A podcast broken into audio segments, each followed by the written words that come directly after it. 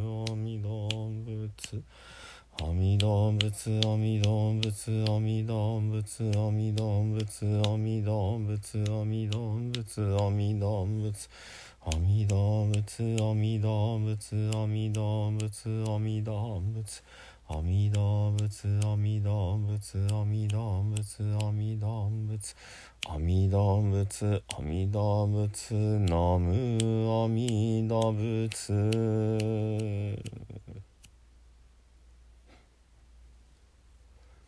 皆さんこんにちは。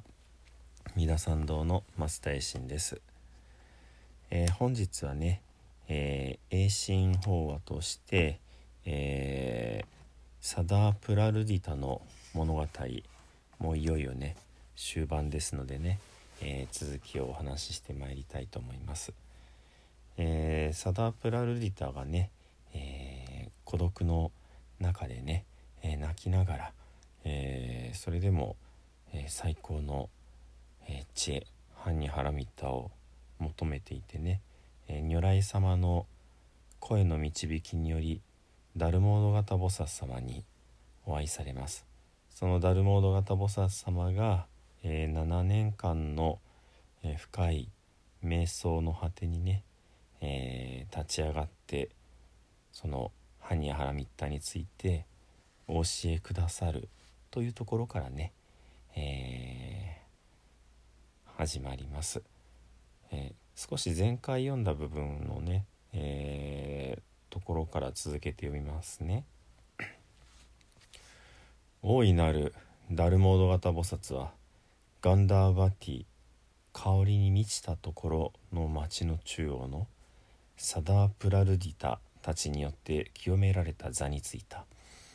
数知れぬ人々に囲まれて知恵の完成般若波羅蜜についての教えを説き始めた。それは600万人も及ぶ精神の集中三昧についての教えだった。ここまでがね前回お話しした部分ですがその続きになります。そのうちのいくつかを述べるとあらゆるものは平等なのです。そしてそれによって純粋な素晴らしい知恵般若波羅蜜も平等なのです。あらゆるものは離脱しているのです。そしてそれによって純粋な素晴らしい知恵も離脱しているのです。あらゆるものは不動なのです。そしてそれによって純粋な素晴らしい知恵も不動なのです。あらゆるものは恐れを離れています。そしてそれによって純粋な素晴らしい知恵も恐れを離れています。あらゆるものは一味一つの味。なのです。そしてそれによって純粋な素晴らしい知恵も一味なのです。あらゆるものは限りがないのです。そしてそれによって純粋な素晴らしい知恵も限りがないのです。あらゆるものは生まれないのです。そしてそれによって純粋な素晴らしい知恵も生まれないのです。あらゆるものは滅しないのです。そしてそれによって純粋な素晴らしい知恵も滅しないのです。大宇宙の空間には果てがないのです。そしてそれによって純粋な素晴らしい知恵にも果てがないのです。大きな海大海の深さには限りがありません。そしてそれによって純粋な素晴らしい知恵の深さにも限りがないのです。姿形刺激経験好き嫌い知識も限りがありません。そしてそれによって純粋な素晴らしい知恵も限りがないのです。世界を形作る5つの要素。不動なるもの。地面の地。動こうとするもの。水。燃え上がる欲。火。広がる自由風すべてを受け入れる器空はそれぞれ果てがありません。そしてそれによって純粋な素晴らしい知恵にも果てがないのです。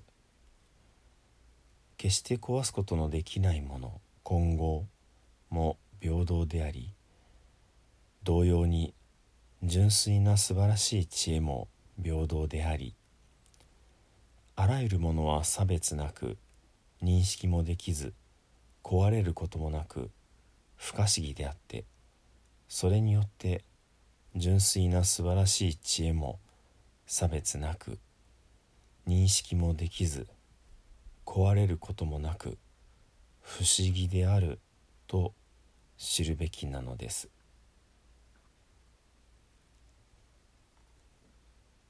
これらの教えを聞いてサダープラルディタいつも泣き続ける者の精神は高まり研ぎ澄まされて次々に花開いてゆくのだった。はじめにあらゆるものの平等性という王者のごとき精神集中三枚王王様の王です。三枚王が得られた。ついであらゆるものの離脱不動無意不、えー、恐れないということ。一味一つの味無変不生不滅という精神集中。虚空無変大海無変五運無変五代無変という精神集中。あらゆるものの無差別無認識、えー、壊せない無縁不可思議という精神集中をはじめとして実に600万の精神集中へと通じる門がサダープラルディタいつも泣き続ける者の目の前へと開かれていったのだった。ちょっとねあのー一番佳境なんですが、えー、耳で聞いてるだけだと字もね分かりにくいですし何よりもちょっと難しいかなっていうふうに思います。ごめんなさいね。えー、このサダープラルリタがね、えー、ハンニャハラミッツについて知りたかった。そのハンニャハラミッツとはこういうことですよっていう一番肝心な部分が語られているわけです。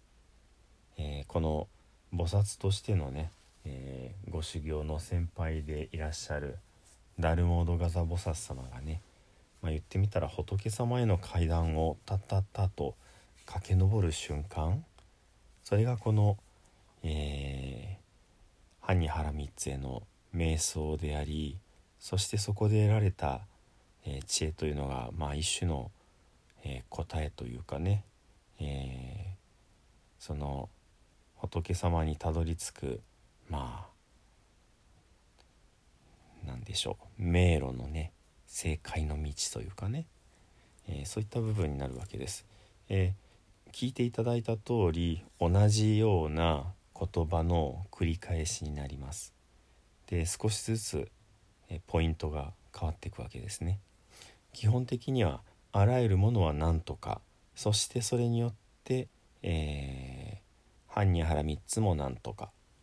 っていう繰り返しですね。